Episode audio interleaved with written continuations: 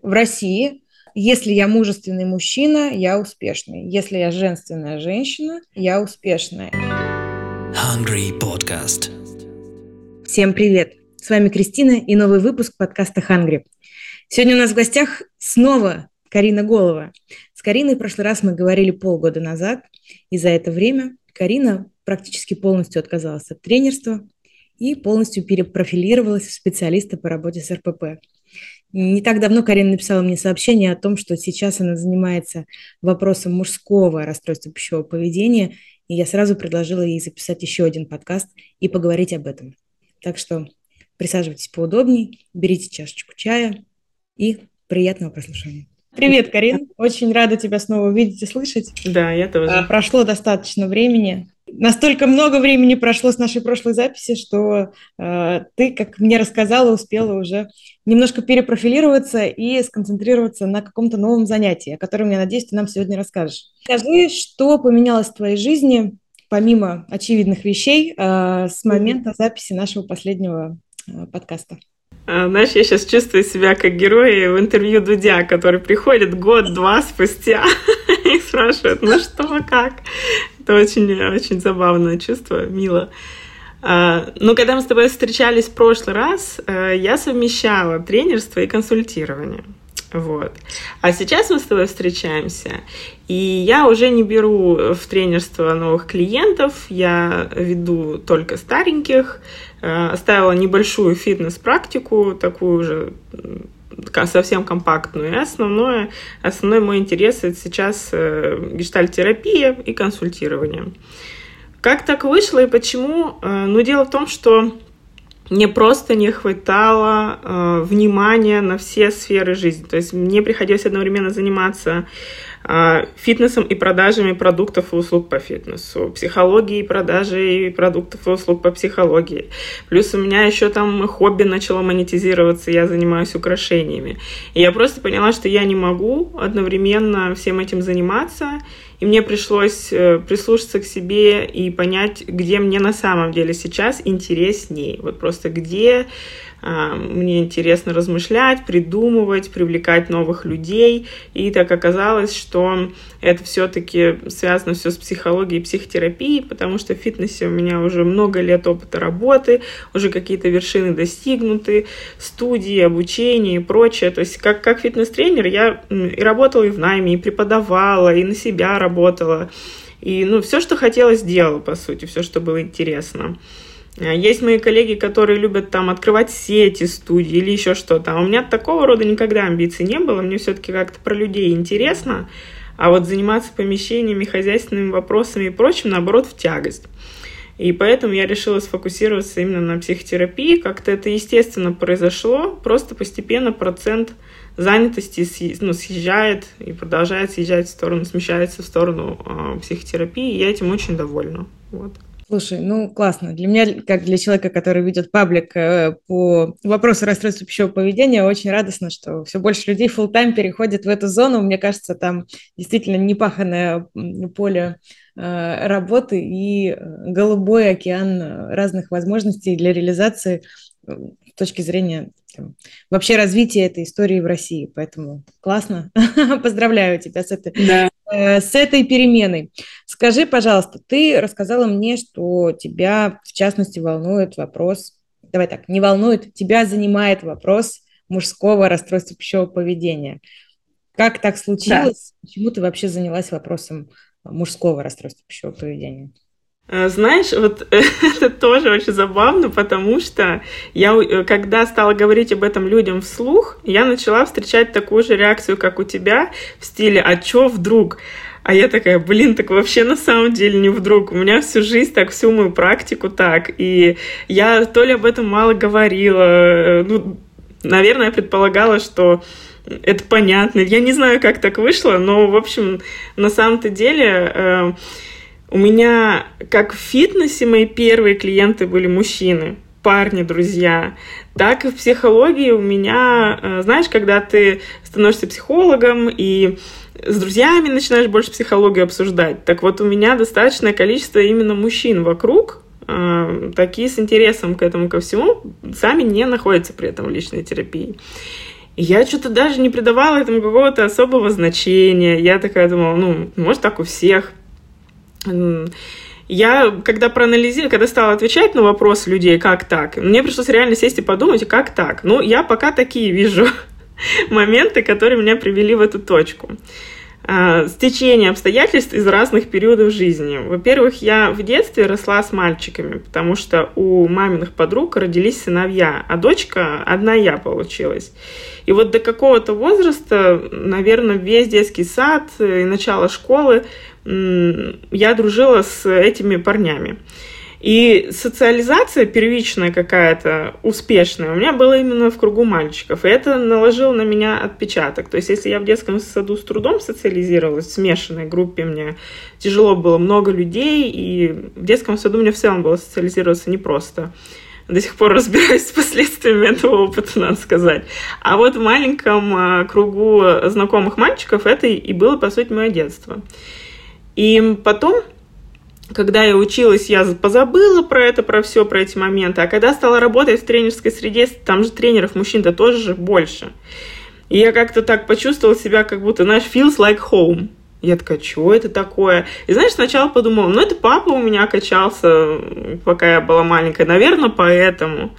А потом у меня как-то все так сложилось в голове, и я посмотрела на своих нынешних друзей, мужчин, какие они вообще у меня и что это, и поняла, что, блин, а вообще-то это рифмующиеся ситуации, так или иначе, я оказываюсь э, в среде мужчин, которые э, либо имеют какой-то интерес к психологии, и не прочь со мной об этом разговаривать, либо в среде мужчин, а, зацикленных на внешности, это привет моему отцу, имеющими телесный перфекционизм, и вот как-то я там оказываюсь постоянно, вот. Э, и также в психологии, то есть, да, у меня сейчас, эм, как и у многих, наверное, психологинь, э, процент мужчин меньше, чем женщин. У меня блог э, в основном женский, а приход клиентов у меня два основных источника. Это блог и клиент, э, коллеги передают клиентов. И все равно у меня костяк женский больше в практике. Но вот кто оказывается рядом со мной по этим вопросам, это мужчины. И я такая думаю, блин, а как? Я что-то даже не обращала на это внимания. И в последнее время задумалась, что, а может быть, там уготовано для меня местечко какое-то. У меня опыт общения с мужчинами на эти темы большой, а, но вот не освещенный абсолютно никак и нигде. Вот он все время в тени был.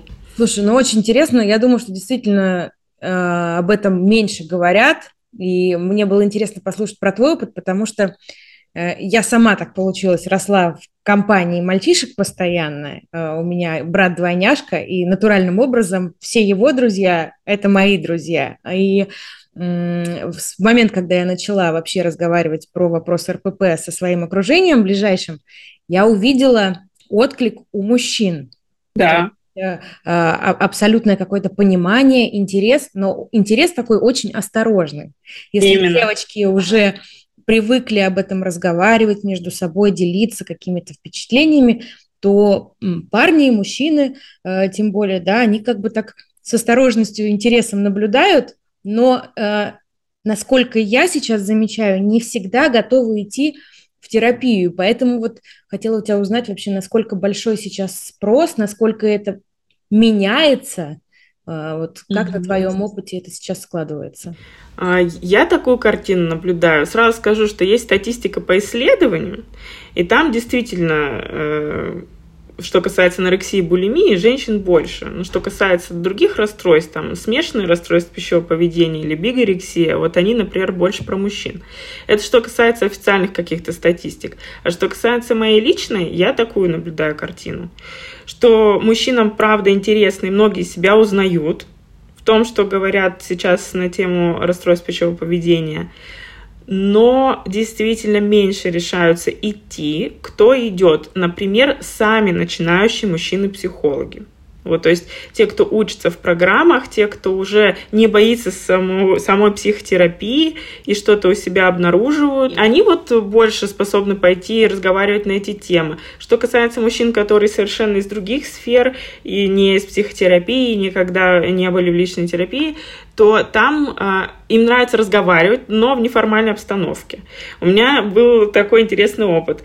Я заметила в какой-то момент, что у меня много разговоров с мужчинами про еду, про тело, про требования к себе, про внешний имидж, про диеты, про э, физические нагрузки как дополнение именно к диетам, именно с целью изменить свой внешний облик.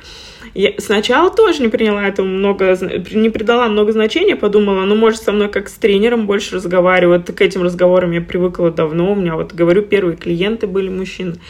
А потом я что-то такая, нет, что-то еще происходит. И решила, сделать либо статью, либо подкаст, собирать для него материал. И подумала, что в более официальной форме интервью поговорю с этими же самыми мужчинами. Сдулись просто все сразу же. Вот я, я так сразу и подумала, я ждала, ждала этого финала истории. Абсолютно, абсолютно. То есть в неформальной обстановке люди достаточно откровенно говорят о своих проблемах, э, о том, что да, есть у меня такое, я использую такие-то такие методы, у меня такие-то все требования, это все вслух мне говорится, да, где-то с шуткой, прибауткой, но в целом достаточно прямо. Но если ты зовешь этих мужчин на честный разговор там о комплексах и внешности, самооценке и питании, тут решаться немногие, если они не психологи. Психологам мужчинам попроще. Вот так интересное наблюдение, такое немножко ожидаемое, правда, да, учитывая, что у нас говорю из своего опыта, мне кажется, что в обществе не очень принято мужчине быть слабым и вообще откровенным, и э, то, что они себе могут позволить быть честными и какими-то открытыми в личной беседе уже большая роскошь, э, особенно да. когда они разговаривают с девушкой. А, как вообще думаешь, почему так происходит и как мы можем поменять эту ситуацию, как мы можем помочь нашим мужчинам э, больше открываться? Классный вопрос. Я буквально недавно смотрела исследование на эту тему, про то, что такое происходит э, и, и как быть вообще всем, кто занимается расстройством пищевого поведения. В общем, там выявили, что для того, чтобы мужчины начали считать свои проблемы серьезными в плане питания или чужие проблемы серьезными, там должны быть очень глубокие симптомы, то есть сильное нарушение, когда там уже вес на грани смертельного, да, то есть тогда мужчина говорит, да, действительно, анорексия там или еще что-то что стигма присутствует, э, такие проблемы не принято иметь, как будто бы, потому что а, в смысле ты мужчина и ты паришься своей внешности, что? Типа, ну окей, окей, если ты хочешь это делать, ну не знаю, ну надо какое-то оправдание, типа быть профессиональным спортсменом. Ну ты там типа в домике. Я слежу за весом, за жиром, потому что это у меня профессиональный интерес. То есть как будто такое все в порядке с тобой. Вот. А если да. ты обычный парень и вдруг сильно-сильно запарился на эти темы, то что-то с тобой не так. Присутствует вот стигматизация большая. И в исследовании как раз пришли к тому, что необходимо об этом больше разговаривать, больше рассказывать, какие бывают симптомы, что бывает и так, и так, что это серьезно, что это не мелочи, что с этим нужно обращаться. А, и как раз делать акцент на то, что это не только женская проблема, потому что на самом деле это касается мужчин также. Да, э, у женщин из-за культа худобы исследуют, когда молодых девушек видят, что они там со школы прям начинают худеть, с ранних классов, да, там кто-то там с 7-10 лет на первых диетах уже каких-то, а кто-то и раньше там в 5 лет озабоченность телом уже какую-то предъявляет. Такое правда есть, но это не значит, что параллельно с мужчинами не происходит каких-то своих процессов. Они могут отличаться от женских из-за разной социализации, разных стандартов красоты, но они все равно есть. И чем больше будет представлено от экспертов э, и популяризаторов этой темы каких-то примеров именно мужских историй, чтобы они могли себя в них узнавать, тем проще им будет соотнести свое состояние э, с картинкой и понять, что им тяжело не просто так, что с этим правда нужно работать. Слушай, а, очень рада, что ты про это сказала, потому что действительно у мужчин принято, не знаю, руки есть, э, ноги есть, что ты вообще жалуешься? То есть э, пока сильно-сильно тебе это, даже не то, что качество жизни какая-то проблема, со здоровьем то же самое. Да. Пока ты можешь ходить и работать, ты ходишь и работаешь, не жалуешься, не плачешь, не проявляешь свою слабость, продолжаешь бороться до конца. Очень рада это слышать. Действительно, согласна с тобой, что об этом нужно больше говорить. И я надеюсь, что наш подкаст будет еще одним шагом вперед э, тому, чтобы что-то поменялось, давай тогда, может быть, немножко расскажем про вот эти проявления у мужчин. Действительно, может быть, ты приведешь несколько кейсов, чтобы э, парни, послушав этот подкаст, может быть, узнали себя или их девчонки, послушали и э, рассказали э, им про то, что так бывает, на что обращать внимание. Потому что э, действительно мы знаем, что если э, расстройство пищевого поведения диагностируется да, или манифестируется у девушки, это общая обеспокоенность своим телом, это стремление быть худой. У мужчин немного другие стандарты, немного, наверное, другие ожидания от себя, и как вообще это отличается? Как отличается, ну, если хочешь, запрос? А, я здесь тоже, наверное, буду опираться на свой опыт, свою личную статистику, и здесь я говорю, что те кейсы, которые я приведу, да, те черты, они точно не единственные, и я думаю, что если бы здесь сидели там пять моих коллег, дополнили бы еще. Но вот я опираюсь на то, что прям сама наблюдала, о чем разговаривала с человеком, с чем работала. Да, у мужчин действительно отличаются стандарты, э, но есть группа мужчин, которая озабочена э, излишним весом, да, и тогда они по поведению могут быть очень похожи на женщин, которые озабочены тем же. А, отличаются мужчины, которые э, склонны больше к бигорексии, то есть ощущение себя слишком худым, им нужно постоянно набирать вес. Здесь, да, они могут вот отличаться от женщин, а, потому что они скорее сконцентрированы на том, как увеличиться, а не как уменьшиться. А, но поведение все равно будет иметь общие черты в плане зацикленности некоторые. А, например, женщина будет переживать, что она переела, ей нужно избавиться от еды, ей нужно каким-то образом эти калории из себя стереть, то мужчина будет переживать, например, достаточно ли он потребил еды, наоборот, не пропустил прием пищи, сдуюсь ли я, там, взвешивания постоянные такие же могут быть, но по другому поводу. А что касается, например, эмоциональных перееданий, э, вот я вообще люблю с передающими работать, э, картина очень похожа. Э, но у мужчин же Э, стигма на слезы. Они же не могут, например, плакать, жаловаться. Не говорю, что все, но многие. Такое, особенно в России, все равно такое представление о мужчинах еще закреплено и распространено, что мужчина себе такие проявления позволять не должен, исправляться должен какими-то другими способами.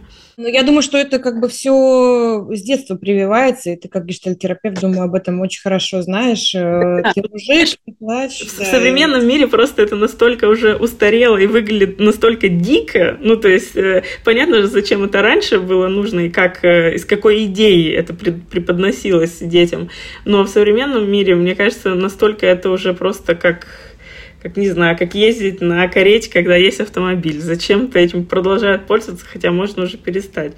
Э, и, не, и все будет только лучше. Так вот, мужчинам предлагаются какие-то другие способы. А какие? Ну вот еда, например. Э, стрессуешь, ешь, набираешь вес, а, начинается там классический, да, вот этот цикл вина, тревога, потери контроля, э, какое-то ограничительное поведение человек себе начинает применять, причем тоже достаточно часто сурово, не консультируясь ни с кем, типа, ну просто перестану есть, или ну просто начну тренироваться. Чем жестче, тем лучше. Быстрее же нужен результат. Здесь тоже женщины пересечения есть. А, и, как правило, это все запускает вот эти диетические круги вполне классические. Они повторяются и у мужчин, и у женщин. А, такой момент, что у мужчин нет менструации, поэтому они, например, даже если доводят себя до какого-то истощенного состояния, вот у женщины есть явный признак, который ну, точно ей сигнализирует, что ты не в порядке.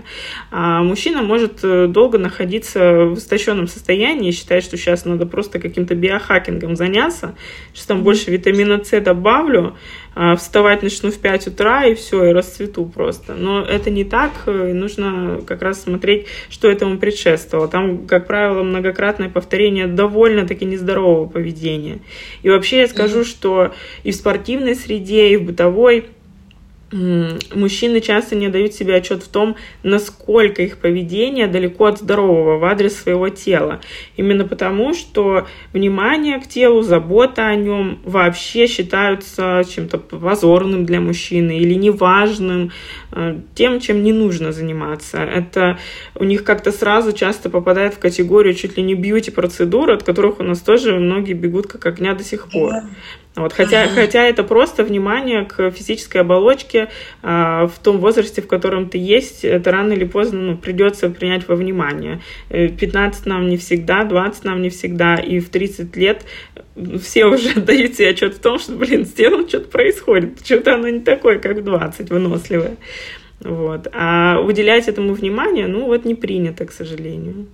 И отношению к телу тоже, да, насколько критично мужчина смотрит на свое тело, а, об этом никто не говорит. Как будто вот это такое, ну, якобы нераспространенное поведение среди мужчин, что вот женщины мучают диетами, да, об этом пишут в каждом журнале, а у мужчин как будто либо такое отсутствует, кажется, да, либо отсутствует, либо если они это делают, то это им так не вредит, они как будто какие-то неуязвимые перед этим. Но это вообще mm-hmm. не так, это абсолютно не так. Э, мужчина, который много лет находится в состоянии жесткой самокритики по поводу тела, это человек, как правило, в тяжелом состоянии психическом. Ему очень тяжело жить с таким грузом но он смотрит вокруг, он нигде не видит вообще, что это называют проблемой, да, он видит плачущих женщин, там, худеющих на марафонах, он видит психологов по РПП, которые женщин там выводят из анорексии, а то, что он уже просто, ну, не знает, куда себя деть со своими вот этими запросами по телу, это вот то, что происходит, по сути, сейчас. И у меня был опыт, когда я разговаривала с мужчиной э, по поводу его отношений с телом и его комплексов. И даже начало нашего разговора было построено на том, что ну ты же тренер, ты мне просто скажи, как, как себя все-таки сделать-то нормально. Я вот, ну, терпеть не могу свою физическую оболочку, ты мне как тренер скажи, как э, вот это вот отвратительное нечто в э, красавца-то превратить. Но, но фактически в тот момент он разговаривал со мной как с психологом, поэтому я вернула ему, сказала, подожди, ты что делаешь? Как, бы, как ты у меня оказался вдруг как у тренера? Что происходит? И это было как раз то место, где мы исследовали настолько не принято это вот мужчине честно прямо говорить, э, даже когда он уже пришел по адресу к психологу, честно и прямо говорить, что у меня вот с этим проблемы, нет как будто шаблона, нет протоптанной тропинки, вообще говорить такие слова. Поэтому, когда мужчина такой, о, ты еще и тренер, у тебя диссертация по теме формирования мотивации к фитнесу, ну ты точно сейчас мне скажешь, как да. себя отдрессировать. И я сижу такая, блин, слушай, я тебя разочарую, давай поговорим про то, что с тобой на самом деле. И вот оказывается, что там телесный перфекционизм, огромные к себе требования, э, расщепление личности вообще на черное и белое, непринятие своих частей, не налажен диалог внутри себя, про принятие вообще молчим. А, а на поверхности человек пытается, там, условно, накачаться и похудеть. Очень, очень интересно, ты сейчас разгов... Э, рассказываешь, я думаю про то, что вот даже в культуре, да, ты сказала про журналы, про женские, у женщин принято друг другу ну, давай назовем это жаловаться. Мы не поддерживаем эти мы их называем жирные разговоры, но тем не менее, женщина, которая рассказывает подружке или та же своему мужчине про то, что она недовольна там а, своей фигурой, боками, она, по крайней мере, э, в, как, в каком-то роде может эти чувства озвучить, и дальше, например, человек, который находится рядом с ней, может выразить свою обеспокоенность, да, и понять, что она хотя бы переживает из-за этого. Если мужчина переживает э, абсолютно как бы молча, ничего не озвучивая, при этом придерживается каких-то очень строгих правил питания, действительно он не оставляет никакого шанса людям э, рядом с ним вообще понять, что с ним что-то не так, и ему может потребоваться какая-то дополнительная поддержка или помощь в этот момент. Да, я здесь добавлю еще, потому что лично я была той женщиной, которая лишена была этого способа жаловаться. И объясню почему. Потому что моя требовательность к телу и мои проблемы с телом, они от отца. И я отцовский способ переняла, а он-то не жаловался никогда. То есть, да, это был человек, э, зацикленный на внешней форме и впечатлений, которые он производит, спортивный, там, увлекающийся тем, всем пятым, десятым. И что я видела э, в его поведении в адрес тела, это либо критика чужих тел, то есть какие-то эм, колкие комментарии в форме шутки, типа не агрессивные в адрес меня, там, моей подруги, каких-нибудь вообще любых женщин. Э, про мужчин плохо помню, в основном женщины. А что я видела в нем как пример отношения к своему телу? Ну, это разглядывание себя в зеркало, но скорее, ну, с, так детским умом считывалось скорее либо с восхищением, либо с интересом каким-то. Но я никогда не видела, как он там э, жалуется или всерьез говорит, что обеспокоен этим. Видно было, что занят этим, но что проживает – было не видно. И я училась от него, то есть э, я росла в семье, где типа ты копия папа, ну и мы физически, правда, очень похожи. И я больше смотрела на, на то, как отец это все делает. А вот у него не было такого способа. Поэтому, когда я выросла и сама столкнулась э, по ходу взросления с этими проблемами, я прям смотрела на других, кто вот эти жирные разговоры ведет, и я не могла в них участвовать, я не понимала, как. Мне это было так стыдно. Да, мне это было так стыдно, я не понимала, как люди про это разговаривают, потому что я никогда не видела примера. Может быть, если бы я, как и многие другие девочки от мамы, подхватила такое поведение, а у многих же матери ходили, причитали, ой, я жирная, мне надо похудеть, возможно, у меня была бы был этот способ я бы знала, как это вслух говорится. Но у меня не было. Я видела озабоченного человека, который не говорит. И я сама стала такой же озабоченной этой темой, но которая не умеет про это говорить. И я помню, как я вообще м- излилась, и завидовала, и стыдно мне было про то, что, блин, нафига вы это говорите, блин, там, что вы какие-то не такие. Это же тогда, типа, сразу станет видно. Ну, то есть, Типа, если вы показываете свою озабоченность своим телом, вы можете в качестве какого-то интереса ее демонстрировать, но не то, что вам что-то в себе не нравится, типа, вы чё? Потому что у меня просто не было такого примера. И у большинства мужчин я вижу это же самое. Они озабочены собой, но они готовы показывать лишь парадную часть этой озабоченности. Например, я хочу выглядеть круто, и поэтому у меня вот там столько-то тренировок, такое-то питание, такие-то успехи. Я добился, я прошел, вот мои километры, там вот мои скриншоты, там фитнес-трекер и так далее. А что лежит под этим, какие переживания, этого гораздо меньше. У женщин, да, она может одновременно выложить и фитнес-трекер свой какой-нибудь сторис, а через неделю она всхлипнет про то, что, блин, я встала на весы, и что-то какой-то пипец вообще творится. У мужчин меньше этого гораздо, и примеров таких меньше, и вот так вот бывает. Слушай, да, это очень интересное наблюдение, но вот практически в процессе разговора поняли такую большую отличительную особенность. Мужчин от женщин, по крайней мере, спасибо, как бы ты донесла ее до меня, потому что действительно быть, не знаю, биохакером, триатлонистом, супер чисто питаться, это очень модно, это даже э, говорит о каком-то твоем статусе как э, мужчины, который уже все держит под контролем, действительно такая парадная часть этого процесса, что там происходит в голове в этот момент, и действительно, что чувствует этот мужчина, что он таким образом компенсирует, э, какой недостаток в своей жизни, известно только ему. И если он его не озвучивает, и тем более не доходит до терапии, то, конечно, здесь знаешь, думаю прям про какие-то плохие примеры, когда мужчина очень долго держится, а потом э, случается, не знаю, ну, в лучшем случае депрессия, в худшем случае мы знаем истории, когда просто мужчины не, не выдерживают накала страстей в своей жизни и там, принимают какие-то очень радикальные шаги.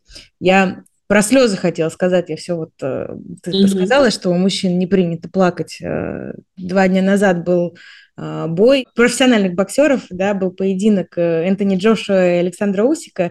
Э, это два человека, которые до встречи друг с другом ни разу... Э, Энтони Джошуа ни разу никому не проигрывал. У него там огромное количество боев, он не проигрывал. И, конечно, этот человек очень был расстроен, он был раздавлен. На пресс-конференции он позволил себе заплакать. Э, человек, который э, абсолютно чемпион мира э, в самом тяжелом весе, абсолютно точно суперсильный мужчина с огромной силой воли, на конференции заплакал. И честно, я так была рада, то есть он дал себе возможность быть уязвимым. Мне кажется, в этот момент, я надеюсь, мужчины, которые его видели, тоже задумались о том, что он дал им разрешение выражать свои чувства, да, то, что он устал, раздавлен, что он сейчас не в лучшей форме, и мне кажется, нужно больше таких примеров, каких-то для. Я сейчас вспомнила какой-то ТикТок вообще, я видела нарезка ага. тоже, то ли перед боем, то ли после боя. Я не узнаю э, бойца, потому что не слежу, но он там говорит, кажется, он немец по акценту был, где он говорил про то, что вот мы здесь все такие сильные мужчины, пришли смотреть на бой там и так далее, но у меня а, друг покончил жизнь с собой, и знаете, я бы предпочел, чтобы он плакал у меня на плече и был слабым, чем идти послезавтра на его похороны. Слушай, вот. я видела этот ТикТок, более того, мне муж принес этот ТикТок, говорит, смотри, какой красавец, смотри, какой да. молодец, что говорит об этом вслух. Я тоже не знаю, кто этот человек, но я вот буквально на днях видела этот же самый ТикТок, надо дать ссылку, наверное, в описании да. на этот ТикТок. Да, это правда, э, правда важно. В общем, мужчины, все, кто нас слышит, пожалуйста, не держите в себе свои эмоции. И, и знаешь, я сейчас еще так подумала, ты сказала про то, что происходит под этим парадным поведением, под фасадной оболочкой, какие переживания у мужчины, что недостаточность чего он может, да, таким образом компенсировать. И здесь с одной стороны, я вижу какое-то отличие мужчин и женщин от женщин, а с другой стороны, очень близость э, проблемы. Женщины часто через похудение пытаются обрести, ну, например, через похудение. Есть и другие проблемы, но э, к смерти, например, вот анорексия приводит, поэтому о похудении скажу здесь. Часто через похудение пытаются приобрести форму, которая олицетворяла бы для них вот женственность, например.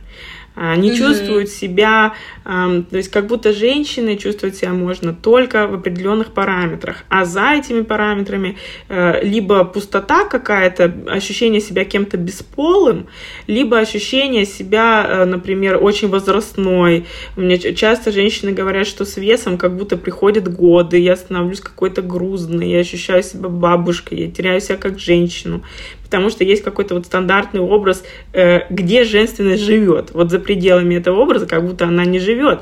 И только ты туда одной ногой своими килограммами, все, у тебя отрезан путь к ощущению себя как женщине, проживанию себя как женщины и удовольствием соответствующим. У мужчины же часто, да, это тоже попытка приобрести тот образ, в котором живет их мужественность. Вот как будто вот попытка дойти домой, вот туда, где я ощущу себя тем, кем я рожден только mm-hmm. это, да, например, либо в искоренении жира, чтобы быть очень спортивным, либо в приобретении дополнительной мышечной массы, чтобы быть, на, наоборот, крупнее массивней, а, величественней. Это все тоже часто связано с поиском а, ощущения себя мужественным. Вот такие у нас в обществе интересные способы отросли и популяризировались в виде расстройств пищевого поведения. Это поиск своей женской какой-то части и мужской в России, а, да. если я мужественный мужчина, я успешный. Если я женственная женщина, я успешная. успешная. И вот это действительно вот э, что-то, до чего все пытаются, как будто бы все пытаются дотянуться, какая-то такая точка Б, где я в идеальной форме себя, проживаю свою идеальную жизнь, все успеваю, а, все у меня в жизни складывается, и не терплю каких-то полумер. Где жизнь, Это... вот, вот именно в этой точке, как будто жизнь становится полноценной. А до этой да. точки, как будто какой-то черновик вот еще не, не доделал, еще вот эта последняя галочка не стоит. Я помню, как мне друг как раз говорил, что да, у меня может быть неудача на работе, у меня может быть э, провал какой-то, но я вот утром смотрю на себя в зеркало, и у меня кубики на прессе, и мне вот спокойней. Что, что, потому что это же, да, вот потеря успеха на работе, какой-то fail, какой-то укол, где ты не да, где ты не справился, где ты уязвим, тебе тяжело, но у тебя есть вот эта внешняя оболочка, да, есть опора в том, что вот, а зато у меня вот пресс вон какой, вот. Это, да. это, это вот как раз в живой и неформальной беседе у меня было. Я хотела из этого сделать материал. Эту идею уже никто не поддержал.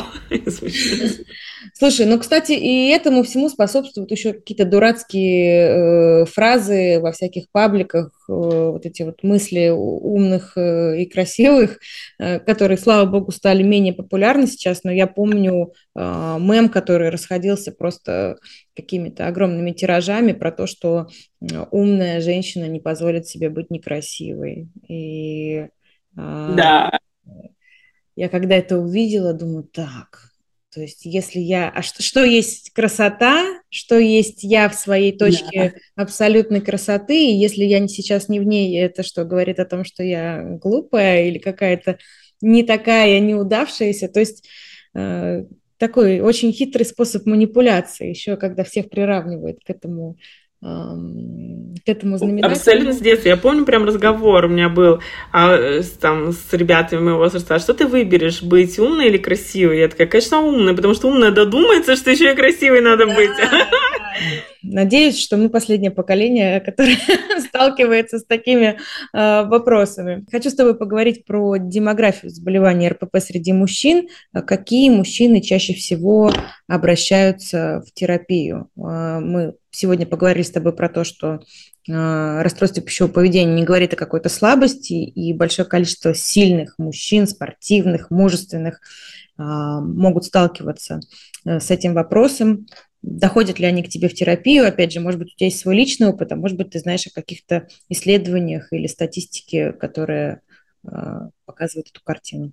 Ну, по моей личной статистике э, обращаются в возрасте, наверное, 27-35, и я бы, наверное, сказала, что вот где-то 27-30 лет э, такие интересующиеся еще, то есть, может быть, не очень готовы разговаривать, но как-то после 30 уже замечают, что что-то частенько я на этих граблях, они действительно доставляют мне дискомфорт и проще обращаться уже. Это по моей вот личной статистике. Я думаю, что в поколениях, э, вот, например, моей младшей сестры, она на 10 лет меня младше. Вот я замечаю ее э, круг э, знакомых, да, э, молодых парней. Вот мне кажется, что парни из этого поколения уже, если будут иметь такие проблемы или имеют, смогут раньше обратиться, чем вот мои ровесники. Мои, мои ровесники поздненько так идут, а вот, допустим, помоложе те, кто на 10 лет, э, они, правда, действительно более открыты в этом вопросе. Я думаю, это еще и потому, что в следующих поколениях есть диалог вообще на тему мужественности, жен, женственности, стандартов. Люди как-то готовы эти категории попрепарировать, что-то попонимать про, про это. Э, не просто там отбрасывать за типа старое, ненужное, а понять, что это такое, как оно в современном обществе функционирует, а я как себя вообще ощущаю, а что, куда, там, также вопросы гендера и ориентации, они как-то менее табуированы для свежих новых поколений. Соответственно, им проще говорить и про тело, и про расстройство пищевого поведения. Это вот то, что я прям наблюдаю, разница есть. То есть мужчины, мои ровесники 30-летние, как они говорят о теле, это все-таки разговоры похожие на те, которые, вот, которые мы можем от своих отцов вспомнить, что-то там да. про силу, мужественность, э, вот эти стандарты мужчин из боевиков, условно, что-то такое, куда-то туда. А мужчины, которые там в районе 20 лет, э, ну, они уже как-то пошире, что ли, на это смотрят, либо просто с нового угла. Потому что они на то, что нам от наших отцов досталось, уже смотрят не как на свое наследие, а как на наше наследие. Типа, вот mm-hmm. ничего, ничего себе, что тут было. А у нас вот как-то вот чуть иначе. Ну, это здорово, да. Это классно, что молодые люди меньше даже нас уже боятся о чем-то разговаривать, более открыты. А вот как ты сказала, уже мужчины за 40, я думаю, что чтобы уже обратиться в терапию, им нужно сильно уже устать ходить по кругу, да. прям вот понять, что, окей, что-то не так, это мешает а, моей жизни, утвердиться в этой гипотезе и дойти до терапевта. Еще такой момент, как именно могут попасть люди с проблемой в сфере питания, психологической проблемы на терапию, когда им там за 35 и дальше часто такой клиент может прийти с ощущением неуспешности вообще в другой сфере. Например, прийти и жаловаться про работу, что вот я успешный, но по жизни чувствую себя неудачником. У меня там проблемы в отношениях с кем-нибудь, там, с женщинами или с мужчинами, там, с начальниками.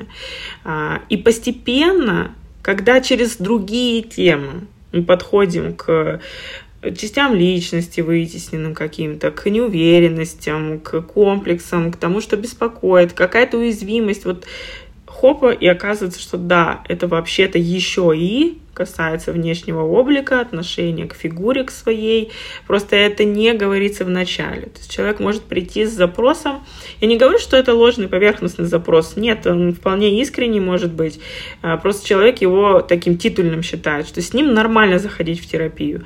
А вот прийти с тем, что я как-то странно с едой себя веду, это что-то ну, вообще для чудиков каких-то. А, мужчины об этом вообще не говорят. Вот пойду с тем, что у меня в карьере что-то не так. А потом выясняется, что это в целом самоощущение, это какой-то разросшийся до невероятных размер, размеров внутренний критик, который еще как влияет и на ощущение себя в теле, в спорте, в сексе, в отношениях. Слушай, для чудиков это туда же, знаешь, как наши отцы привыкли выражать свои эмоции. То есть, да. Я сейчас аккуратненько намекну, но ты не подумай, что я тютю. Я в порядке, да. у меня все хорошо. Это там где-то у других проблем. У меня никаких проблем нет, да. Вот это вот коротко о наших мужчинах, о, старш, о старшем поколении. Да. да. Слушай, скажи, пожалуйста, различается ли тогда подход вообще в терапии э, расстройства пищевого поведения у женщин и мужчин? Нужно ли его различать? Э, опять же, опираясь на твой опыт, на гештальтерапию, э, да, и твой подход. Э, Потому что ты уже немножко упомянула о том, что если у женщин часто, да, это а, если нужно там классифицировать, то мы слышим э, популярные слова анорексия, булимия, компульсивное переедание. У мужчин это, наверное, какие-то другие симптомы, а, да, это бигорексия, это наверняка тоже компульсивное переедание, и, соответственно, наверное, подход каким-то образом а, должен отличаться. Ну, расскажи, как, как у тебя. Мужчины, по моему опыту, могут очень хладнокровно и жестко говорить о том, что с ним происходит. Например, да я что-то жру, я заколебался жрать. Вот прям вот так, то есть какой-то сразу с, наe- с наездом. А, и требуется дополнительное время. У женщин тоже такое бывает. Вот у меня есть точно клиенты с похожей э, историей, но э, с наездом на да, себя. с наездом на себя. Но да. вот именно жесткость этого наезда и неготовность за этой жесткостью что-то поразглядывать, она вот у мужчин прям типа, а чё, чё не так-то? Типа, это же абсолютно нормально. Они это предъявляют даже не как жалобу, как женщина, например, а как абсолютную норму, как скорее, типа, я не могу с этим справиться, не могу себя остановить. Типа, что я за лох такой, как бы, что со мной не так, доктор? Вот. И требуется как будто дополнительное время на то, чтобы человек в своих словах вообще заметил как-то глубину и какую-то жалобу, что она там есть, что это не ветром надуло, что правда, похоже, там что-то беспокоящее находится. Вот как будто какое-то дополнительное время для этого нужно. То есть женщины чаще, ну, там, ты им говоришь, что как-то ты жестко тут сейчас сказала про себя, она может, да, конечно, многие женщины скажут, нет, все, но все же, по моему опыту, заметить какой-то такое суровое отношение к себе, а, женщина может пораньше, чем мужчина. Мужчина будет долго считать, что ну, ну да, я, может, жестко про себя сказал, но что такого в этом, как бы, что не так? Что, воспитывали, только... воспитывали да. в этом, что мужика надо воспитывать в жесткости, что да. блин, все, и, соответственно, он к себе также относится. Если женщина, ты можешь сказать, ну, подожди, там, не знаю, будь к себе бережней. Да? Да. Даже слова, они такие чуть-чуть, они чуть-чуть в мягкость все равно, да. в женственность. Вот они даже воспринимаются, понимаешь, как, как мужику такому сказать, относись к себе бережно, даже не поймет, что ты хочешь от него. Вот, вот. И, и на, знаешь, какое-то на создание вашего словарика, на вашу рабочую пару клиент-терапевт уходит какое-то дополнительное время. Когда мужчина перестает шарахаться от слова бережно, а терапевт понимает, э, что значит его э, выпады в свой адрес, что это на самом деле, как, как это он проживает. На такую калибровку может отойти время. Но я говорю, вот в моем личном случае, из-за того, что я подцепила все свои гадости про тело от отца, и у меня была мужская социализация, коммуникация, я э, мне очень как раз знакома их форма. Вот то, как они с собой обращаются, я такая, ой, здравствуйте, родные люди, вот очень понятно. То есть мне даже скорее, когда женщина на сессии открыто жалуется про недовольство телом, для меня такое в новинку. Потому что для меня в моем личном опыте это табу было. А вот когда мужчина вот себя вот э, просто об колено раскладывает туда-сюда, я такая, ой, вообще э, Просто, просто узнаю, языке, да, на одном языке абсолютно, мне так понятно. Я помню, как э, на сессии а, клиент рассказывал, э, какие суровости с собой проделывал, и я в какой-то момент абсолютно молча лицом среагировала. У меня вообще лицо шевелится на сессиях, я могу иногда там, как в мемах, сделать какое-то лицо, абсолютно просто естественная реакция. И он мне потом вернул, что, знаешь, я тебе когда рассказывал, ты так среагировала обеспокоенно на какие-то вот участки моего рассказа, которые моя предыдущая терапевт, наоборот, э, поддерживал, типа, о, класс, ты там стремишься стать лучше, да, прийти к лучшей форме. То есть она это считывала как э, верные шаги. А я беспокоилась в этих местах. И для него это было новое. И он такой, а почему, а что такого я сказал? Типа, ты так посмотрела. А для него это было абсолютно чем-то новым. Потому что и сами терапевты, э, кто не фокусируется на работе с пищевым поведением, могут не замечать, как они в мужчинах поощряют а, поведение, которое для них вредоносно. Просто, опять же, из-за социальных стандартов, из-за какого-то восприятия мужчин, что да, здорово, он целеустремленный, как будто бы. И какой-то терапевт услышит в его рассказе успехи и старания. А я вот слышала другое, потому что у меня специализация определенная и свой бэкграунд есть. Я с собой провела параллели с, тем, с теми историями у женщин, с которыми я работаю, и поэтому обеспокоилась. И для человека эта реакция была абсолютно новой. Никто в этом месте про него не беспокоился. И это была такая поворотная точка, когда мы стали почестнее говорить, а что все-таки с ним, а как он это видит еще за фасадной вот этой частью. Вот так. Это очень интересно все. Я надеюсь, что действительно у нас, конечно же, аудитория женская, но я надеюсь, что с этим, с этим выпуском будет по-другому, и все женщины, которые слушают, дадут своим мужчинам, потому что вот это вот постоянное стремление какой-то успешности и а, наши какие-то шаблоны э, того, что есть успешность, а что есть поражение, потому что действительно, если ты сам не справился, ты как будто бы проиграл в чьих-то глазах, да, а, а то, что терапия – это такая же работа над собой и шаг к тому, чтобы каким-то образом сделать свою жизнь лучше, а, в общем, далеко не у всех людей терапия с такими понятиями ассоциируется. Да. Да, как будто вот. пойти в терапию это наоборот признать провал. Признать провал. поражение, конечно, и... конечно. Признать провал, да. смириться с тем, что сам не справился и вообще стыдно э, неловко и прочее, прочее. Лучше уйти в зависимость. Лучше уйти в зависимость, да. Смешно здесь, конечно, мало, но я надеюсь, я, я, слава богу, что это меняется. Очень рада, что там, в том числе у тебя и у других специалистов появляется больше мужчин. Очень рада, что появляется больше мужчин, которые работают с вопросом РПП, да, может быть, мужчине иногда легче обратиться к мужчине или к человеку, который действительно его понимает. Вот. Эм, под конец хотела бы, чтобы мы с тобой, может быть, если это возможно вообще, описали какую-то группу риска или, может быть, действительно на что обращать внимание mm. людям, которые находятся рядом с э, такими мужчинами, да, в какой момент mm-hmm в какой момент нужно задуматься, что, возможно, нужна какая-то поддержка. Чуть-чуть уже про это поговорили, ну вот, может быть, еще раз очень коротко. Mm-hmm. Э, да. да, я думаю, что э, стоит обращать внимание на то, как человек проживает стресс и усталость.